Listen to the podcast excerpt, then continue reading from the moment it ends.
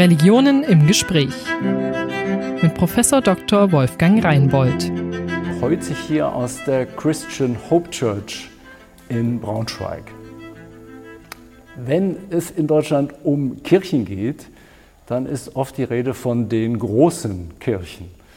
Und gemeint damit sind normalerweise die großen evangelischen Landeskirchen und die katholischen Bistümer. So war es bisher. Und auch das wird, wie das religiöse Feld in Deutschland insgesamt, bunter seit einigen Jahrzehnten. Hinzugekommen sind viele orthodoxe Kirchen. Wir haben griechisch-orthodoxe, russisch-orthodoxe, rumänisch-orthodoxe, serbisch-orthodoxe, viele andere. Und viele kleine Kirchen, die man oft in der Stadt gar nicht sieht, weil sie nicht im Zentrum stehen, so wie hier. Wir sind weit rausgefahren aus Braunschweig in ein Gewerbegebiet. Und hier ist eine von vielen kleinen Kirchen, die in den letzten Jahrzehnten von Migranten gegründet worden sind. Ich freue mich sehr, dass wir hier zu Gast sein dürfen. Äh, herzlich willkommen, Pastor Prince Blackson Ansar. Richtig, ja. Sie sind der Pastor dieser Gemeinde und der Gründer oder jedenfalls jemand, der, der entscheidend zur Gründung ähm, beigetragen hat. Ja. Danke, danke, dass wir hier sein dürfen. Ein paar, Worte zu Ihnen. Sie kommen ursprünglich aus Ghana, leben seit 20 Jahren äh, in Deutschland, sind inzwischen Deutscher. Ja, die Geschichte, wie Sie Pastor geworden sind und wie Sie die, äh, diese Gemeinde gegründet haben, ist eine andere als die, die man üblicherweise so in Deutschland sich vorstellt. Nicht? Wenn man einen Pastor wie ich, der, der so den üblichen Weg geht. äh, und auch darüber wollen wir sprechen. Aber zu, zunächst die Frage, wie, wie kam es zur Gründung dieser Christian Hope Church hier in Braunschweig? Ja, äh, vielen Dank, äh, Bruder Wolfgang. Ja. Und äh, mein Name ist äh, Prince Blackson Ansa, komme aus Ghana. Und äh, ja, ich bin seit 2026. Äh, Mai 2000 in Deutschland. Mhm. Ja, das heißt, ich bin schon 20 Jahre in Deutschland. Und ja, ja, ich bin hier gekommen als, äh, als Flüchtlinge mhm. und dann habe ich schon in Asylheim gewohnt. Ja, auf, auf jeden Fall war kein Krieg in meinem Land, aber so irgendwann gab noch so viel Streit zwischen meinem Vater und ich und dann ich, hab, äh, ich hatte keinen Bock mehr mit ihm zu arbeiten und habe ich gedacht, komm, gehst du noch woanders und dann fängst du neue Leben an. Mhm. Mhm. Ja, und Deutschland hat man noch in Afrika viel gute Sachen über Deutschland ge, äh, gehört und mhm. dann ja, bin ich hier gekommen und habe ich mein Leben in Asylheim angefangen. Mhm. Und dann in Asylheim habe ich äh, viele schlechte Sachen noch gesehen. Mhm. So, so Leute, äh, die sind so kaputt von ja, äh, die Weg, wie die hier in Deutschland gekommen sind und dann auch äh, so Leute, die sind traumatisiert und auch nicht nur das, auch äh, habe ich schon viele schlechte Sachen kennengelernt wie Drogen und dann so alle Sachen, was die Leute da dort machen. Mhm. Mhm. Und dann, das war so, dass wenn du will hier schaffen, dann musst du noch entweder äh, so Drogen nehmen oder auch so auch Drogen verkaufen und sowas habe ich schon, bin ich in eine Gruppe gekommen und habe sowas alles kennengelernt. In Afrika habe ich keines zu tun gehabt mit solchen Leuten, aber hier bin ich, dass die Leute sagen, dass ja, wenn du willst schaffen, musst du das machen, sonst kannst du nicht hier arbeiten und ja. Mhm. Irgendwann bin ich in diese Gruppe gelandet und habe ich auch angefangen, viele Sachen zu machen, auch Drogen nehmen und Drogen verkaufen und dann war ich auf der Straße und die, meine ersten drei Jahre in Deutschland war richtig schlimm. Ich war so, ich bin kaputt gewesen und dann so krank, depressiv und. Das heißt, die, die, die Flucht weckt die Hoffnung, es beginnt das neue Leben und dann kommt man an und merkt, uh, das ist alles furchtbar schwierig. Alles hier. furchtbar schwierig, ja. Wenn, zu genau, kompliziert, zu kompliziert. Zu viel Freiheit, zu viel ja. auch Bürokratie, die man ja. nicht versteht. Und, ja. und, In Afrika habe ich noch nie einen Brief bekommen kommst du hier und dann bekommt man einen Brief und dann kannst du nicht verstanden. Ah. Oder die Sprache war noch so ein Hindernis. Klar. Ja. Und dann die Leute, die kommen mit Hoffnung. Ja. Gerade ich bin mit normalem Flugzeug hier gekommen, aber gab noch Leute in Asylheim, die sind mit Schiff auf dem Mittelmeer noch gekommen und die haben noch viel tote Leute, Leute waren noch tot Ja, und ja, viele schlimme Sachen noch gesehen und die kommen hier mit Hoffnung und auf einmal kommen die hier und dann fängt schon diese Bürokratik-Sachen an oder nicht nur das, auch so äh, äh, Anhörung und noch äh, Ablehnung und dann äh, äh, Abschiebung und sowas. Und dann das hat noch die Leute noch, äh, ich werde sagen, das ist noch Posttraumatisierung ist das, weil die Leute sind schon traumatisiert und dann kommen die hier und die werden noch mal vom Sachen noch traumatisiert. Und viele Leute sind noch in äh, äh, Königslutter gelandet. Es gibt noch ein äh, Krankenhaus da, AWU Krankenhaus, Psychiatrie. Und dann, ja, so wie gesagt, ich war auf der Straße, habe ich viele Sachen gemacht. Ich war ganz anderer Mensch schon. Ganz anderer Mensch, meine Aussicht und alles war ganz anders. Und irgendwann äh, habe ich angefangen, Träume zu haben, so, dass ich habe noch in eine Gemeinde gepredigt und sowas und so. Und dann habe ich meine Freundin gesagt, dass, ey, ich denke, Gott ruft mich schon. Gott will, dass ich für ihn arbeite. Und dann habe ich diese Glaube gehabt und habe ich angefangen, noch Bibel zu lesen und so. Und dann war ein langer Weg, aber so, Ja. dann, ja. Ja, so sind Sie, sind Sie reingekommen und, und, und dann haben sich mit, mit, mit, mit Bibel und so weiter beschäftigt. Und wie ist jetzt der Schritt von dort zu, zur Gründung dieser, dieser Gemeinde? Hatten Sie, hatten Sie einen Lehrer oder irgendjemand, der Sie da, der geführt hat oder geprägt hat? Ja, als ich angefangen habe, Bibel zu lesen und so, hat meine Freundin die, äh, an mich gelacht schon so, weil wir haben alle zusammen noch äh, so Drogen genommen. Und dann auf einmal, ich habe angefangen, über Gott zu erzählen oder die, zu den Leuten zu predigen oder viel Bibel zu lesen. Und dann haben die gesagt, also, ey, ist etwas... Das spinnt irgendwie, Ja, spinnt du, da ist alles okay und so. Ja. Aber ich hatte diese äh, Glaube gehabt, weil ich habe viele Träume gesehen und ich habe das geglaubt schon so und ich hatte keine Lust mehr auf einmal auf Drogen und dann ja wie gesagt ich habe noch einen Pastor getroffen in Hannover und habe ich die mit so ich bin extra zu dem Pastor gegangen Ja. und habe ich der Pastor gesagt dass äh, ich habe diese Träume gehabt und so kannst du mir helfen ich will nicht mehr in diese schlechte Weg gehen ich will jetzt was anders sein Ja. wie ich mich sieht, Gott will, dass ich ein Pastor werden. Und dann der Pastor hat gesagt, ja, das ist möglich und so. Und ich habe mit ihm zusammengearbeitet und sind wir hier in Brunswick gekommen. Dann haben wir diese Kirche gegründet. Und dann, wieso kam der Name äh, Christian Hope Church? Ist auch, äh, das, der Pastor hatte eine Kirche in Hannover. Und der Name von dieser Kirche ist Christian Hope Church in okay. Hannover. Ja. Und dann, ja, wir haben einen Bischof, der in Ghana sitzt. Er kommt ab und zu mal uns besuchen und auch, äh, er bringt uns viele Sachen bei. Und so, so, der Pastor hat mir gesagt, dass unsere Kirche ist Christian Hope Church. So, wenn du willst, dass wir eine Kirche in Brunswick bauen, dann werden wir den Namen Christian Hope Church geben. Ich habe gesagt, das ist kein Problem. So, ich habe schon in der Kirche so angefangen. Ich habe angefangen als Normalmitarbeiter, so gefegt und so oder Stühle, alles so in Ordnung gemacht, immer jeden Sonntag. Und dann, das hat ungefähr acht Jahre gedauert, Ja. habe ich mit ihm gearbeitet. Er hat mit Verstehe, mir ja. viele Sachen beigebracht, Bibelstudium und so.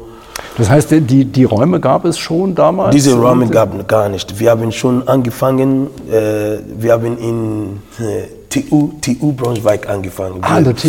Ja, Ah, wir, sind, wir sind zu einem Professor gegangen und hab ich, haben wir noch unsere Vision zu ihm gesagt und er hat gesagt, das ist eine gute Vision. Wir haben ihm erklärt, so wie Afrikaner hier kommen und Ja. dann die haben nicht irgendwo, die kann noch so Gottesdienst haben und so. Völlig klar. Und dann, äh, er hat gesagt, das ist gute äh, Vision. Er hat uns eine kleine Räumlichkeit gegeben und dann haben wir angefangen. Wir waren ungefähr vier Leute. Vier Leute. Die erste Tag waren wir noch vier Leute. In einem Seminarraum der Universität Braunschweig. Ja, und dann haben wir noch angefangen und dann auf einmal nach einem Monat noch waren wir so viele Leute, dass der Raum war zu klein. Dann sind wir in Pauluskirche, haben wir, Das, das heißt, das spricht sich dann rum, da treffen sich Ja. Leute, es kommen immer mehr. es kommen immer mehr. Die Leute freuen sich, die, haben, die Leute haben einfach gesucht. Die haben diese äh, äh, Gottesdienst vermisst schon.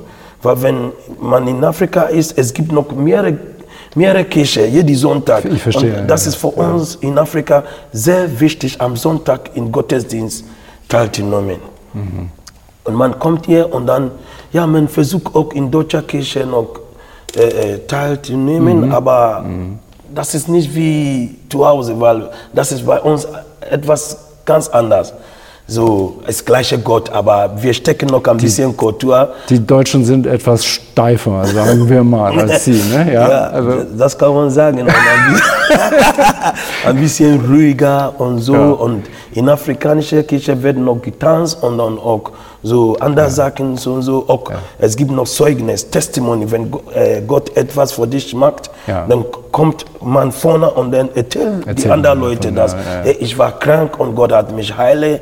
Ich bin heilig geworden und so. Aber in der deutschen Kirche hat man, hat man diese Möglichkeit nicht. es gibt diese alles so. nicht? Liturgie ist ganz anders. So, Sie, Sie sagten gerade, Sie sind in, dann von dort, von der, von der TU Braunschweig, in die Pauluskirche äh, gegangen? Pauluskirche haben wir noch mit den Pastoren in Pauluskirche auch geredet und die haben auch ihre Tür für uns aufgemacht und haben wir noch dort auch, äh, waren wir noch ungefähr zwei Jahre dort und dann von da haben wir gedacht, komm, jetzt sind wir gewachsen und dann finanziell haben wir auch ein bisschen Geld, so wir können noch äh, unsere eigene, Räumlichkeit nehmen. Ja, Dann sind wir noch äh, äh, zu Petwa-Straße umgezogen. Und mhm. Petwa-Straße haben wir auch eine Begegnungsstätte von der Stadt bekommen. Das war auch etwas günstiger, haben wir noch ungefähr noch 650 Euro schon pro Monat bezahlen. Und dann dort waren wir noch so bis 2017. Ah ja, okay. Und dann seit 2017, die Gemeinde ist gewachsen. Die Räumlichkeit, wir haben noch ungefähr 80 Quadratmeter gehabt. Und das war noch so, die, ja. die, der Saal war noch kleiner. Und dann habe ich die Leute gesagt, komm Leute, müssen wir noch woanders suchen. Wie, wie viele Leute sind Sie inzwischen? Kann man das sagen? Wie groß ist die Gemeinde? Ich so würde ungefähr? sagen, wir sind 150 Leute ungefähr. Finanzierung über Spenden oder wie geht das? Schwieriges Thema wahrscheinlich. Das ist, das ist ein schwieriges Thema, Ja. das ist eine Herausforderung. Wir, wir nehmen Kollekte von den Leuten. Jeden Sonntag machen wir schon so, nehmen wir Kollekte und dann, es gibt Leute auch, die geben einfach Spende Ja. auf der Kirche.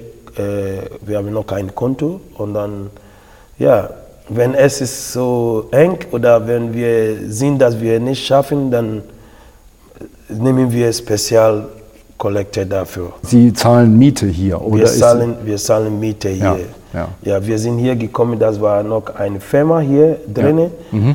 Die Firma sind umgezogen und dann sind wir hier gekommen. Das war richtig schrecklich hier. Und müssen wir noch mit der Re- Renovierung haben wir noch ungefähr, müssen wir noch ungefähr 20.000 Euro hier reinstecken. Mhm. Und äh, ja, das kommt von den Leu von die Leuten. Und manchmal bekommen wir auch Unterstützung von der äh, Landeskirche Hannover schon so. Wenn wir ein Projekt hat, Ja. evangelische Landeskirche in Hannover und dann, ja, wir gehören zu einer äh, Organisation, das nennt man äh, IKCG. IKCG und äh, ja, Internationale Konferenz christlicher Gemeinden, also ein Zusammenschluss von ja, Pastoren, so auch deutsche Pastoren aus Ja. der evangelischen Kirche in Ja. Hannover und auch alle Af afrikanische Pastoren. Ja. so wir kommen zusammen und wir planen zusammen ein Projekt oder manchmal Aktion, anderen Leute zu helfen. Gerade in Corona-Zeit äh, durften wir nicht hier treffen, das heißt, wir konnten gar nicht äh, sammeln. Ja, eine, eine schwierige Zeit für, für viele, auch für viele Moscheen, die, die auch von Spenden leben. Ähm, Sie sind, also Sie haben gesagt, Sie haben ja acht Jahre lang äh, sind Sie mitgelaufen, haben gefegt und so weiter und, und sind dann irgendwann äh, aus dieser Rolle raus dann zum Pastor ähm, er, ernannt worden. Oder wie, wie muss man sich das vorstellen? Genau, ja, man muss erstmal viel lernen. Zum Beispiel, ich hatte keine Ahnung gehabt. Ich bin gekommen nur so zu Ja. Gott. Also durch Gar eine. Berufung im Grunde. Berufung, so ja. empfinden Sie es, ja. Ja, und dann, wer glaubt, das kannst du sowas ein Pastor sein, gar nicht. So, ich hatte schon angeguckt, wie Sachen läuft und so. Ich war erstmal noch, man nennt das auf Englisch Ascher.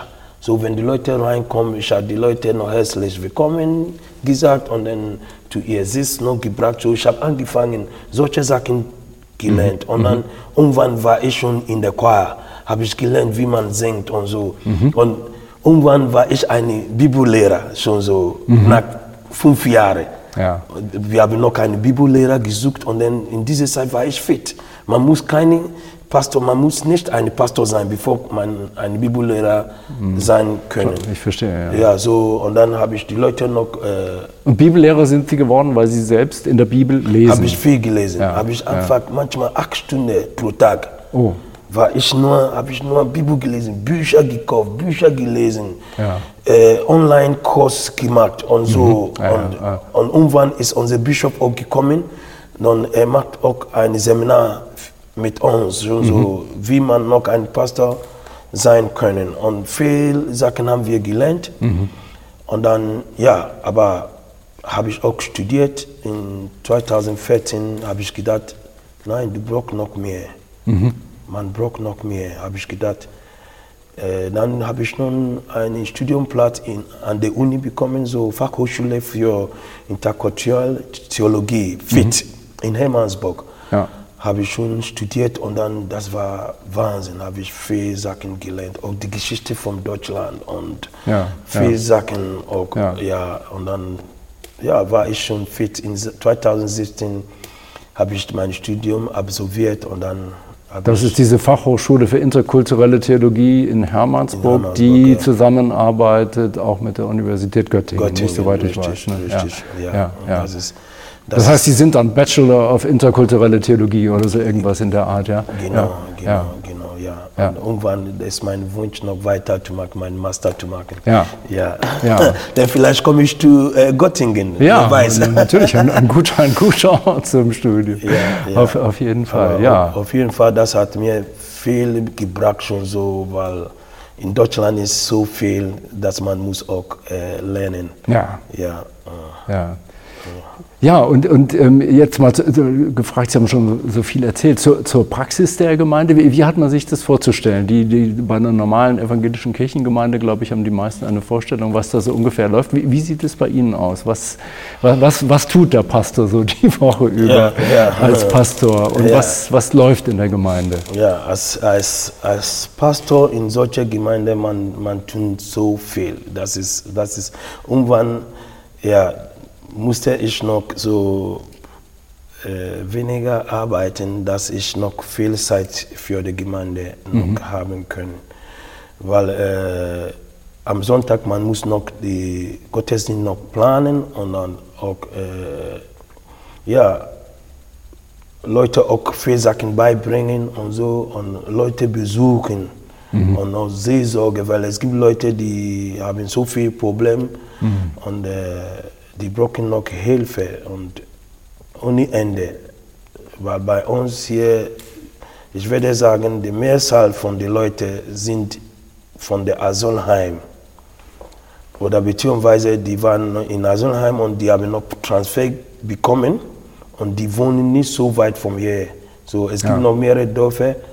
Zum Beispiel manche wohnen in Wufenbüttel, in Salzgitter, in Gifhorn und so. Ah, ja. Und dann wir haben einen Kirchenbus, wir müssen diese Leute sammeln am So- Sonntag, weil es gibt äh, manche Orte, dass es gibt keine äh, Busse am Sonntag und so, so. Wir müssen planen, dass wir können diese Leute noch zu Gottesdienst bringen. Das heißt, Sie, Sie organisieren so ein Autoabholsystem, um die Leute herzufahren. Ja, oh, ja, Ja, das ja. ist also sehr aufwendig. Ja. Ja. und die Leute auch in Asylheim besuchen. Ja. Gerade in Corona-Zeit geht nicht, aber vor Corona-Zeit haben wir noch jeden Dienstag waren wir in Asylheim Ja. in Brunswick, Boslager. Weil ich selber, ich habe da gewohnt und ich weiß schon, die Hilfe die Leute brauchen.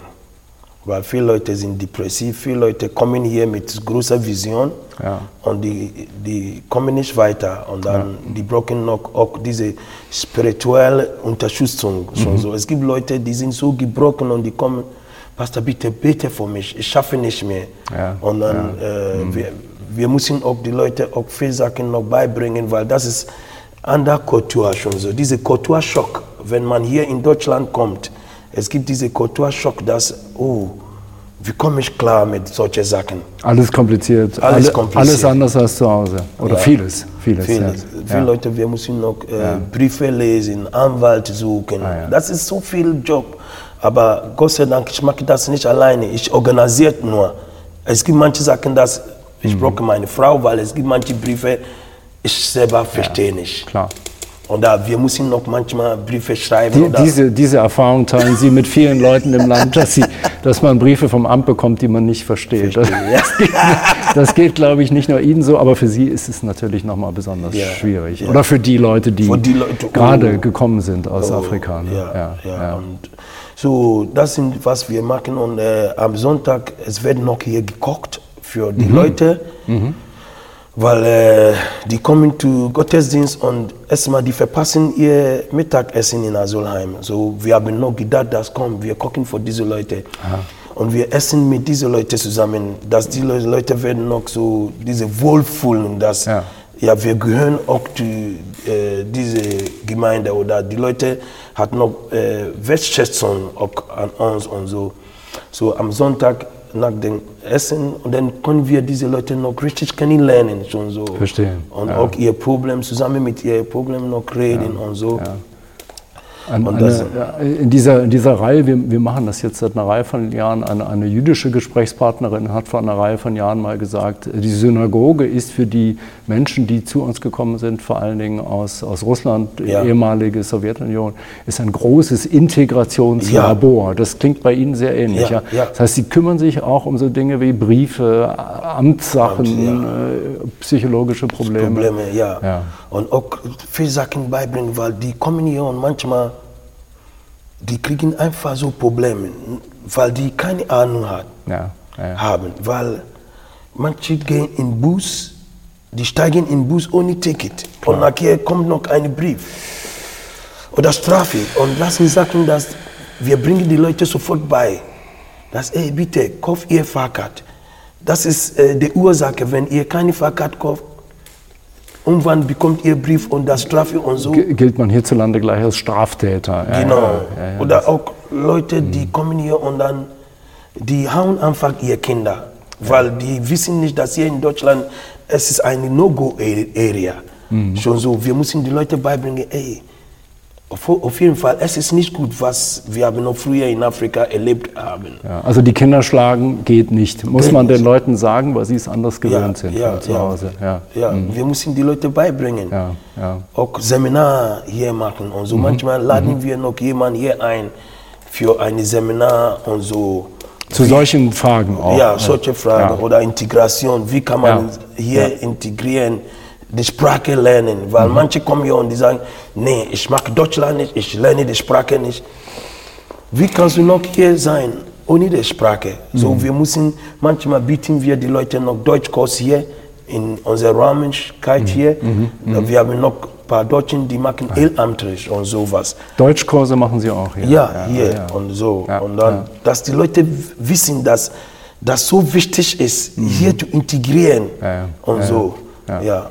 Ja. Die, ähm, diese internationale Konferenz christlicher Gemeinden, sind das nur ja. afrikanische Kirchen oder auch aus anderen Ländern? Das ist nicht nur afrikanische, das ist so interessant. Es kommt auch äh, äh, Leute aus Finnland, finnische Kirche und auch aus Korea. Mhm. Ja. So, das ist international. Auch, Ja.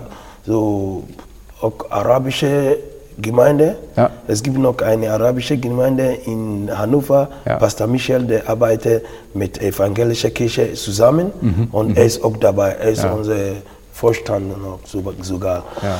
Und äh, ja, und auch hier in Braunschweig, ich gehöre auch zu einer äh, äh, Organisation oder kirchliche Organisation, das heißt, das nimmt man Allianz, Allianz, so evangelische, Mhm. Evangelische Allianz, ja, Allianz, ja. ja. Ich bin auch, Ja. äh, ich gehöre zu dieser Allianz und wir machen auch zusammen Veranstaltungen oder manchmal die Leute mich zu predigen oder unser Chor zum Singen. Ja, ja weil ja. das ist was anderes. Schon so. Wir haben noch eine starke Chor, Mhm. auch die singen noch äh, Lieder aus Afrika und auch Ja, verschiedene Länder. Ja. Und manchmal, wenn es gibt eine Veranstaltung, dann dürfen wir auch teilnehmen. Sie treten praktisch aus als, als Chor der, der Christian Genau. Church in anderen, Genau. in anderen Veranstaltungen. Ja. Ja, ja. Manchmal wir, wir singen noch in der Stadt. Letzte Mal, unsere letzte Veranstaltung war noch in der Stadt vor dem Schloss. Mhm. Und dann, ja, wir haben noch zusammen mit einer Kirche in Braunschweig hier zusammen einen Gottesdienst gehabt. Ja. Ja, das war, ich denke, das war in 2019 in Ostern. Wie fühlen Sie sich aufgenommen jetzt als Gemeinde, die ursprünglich also,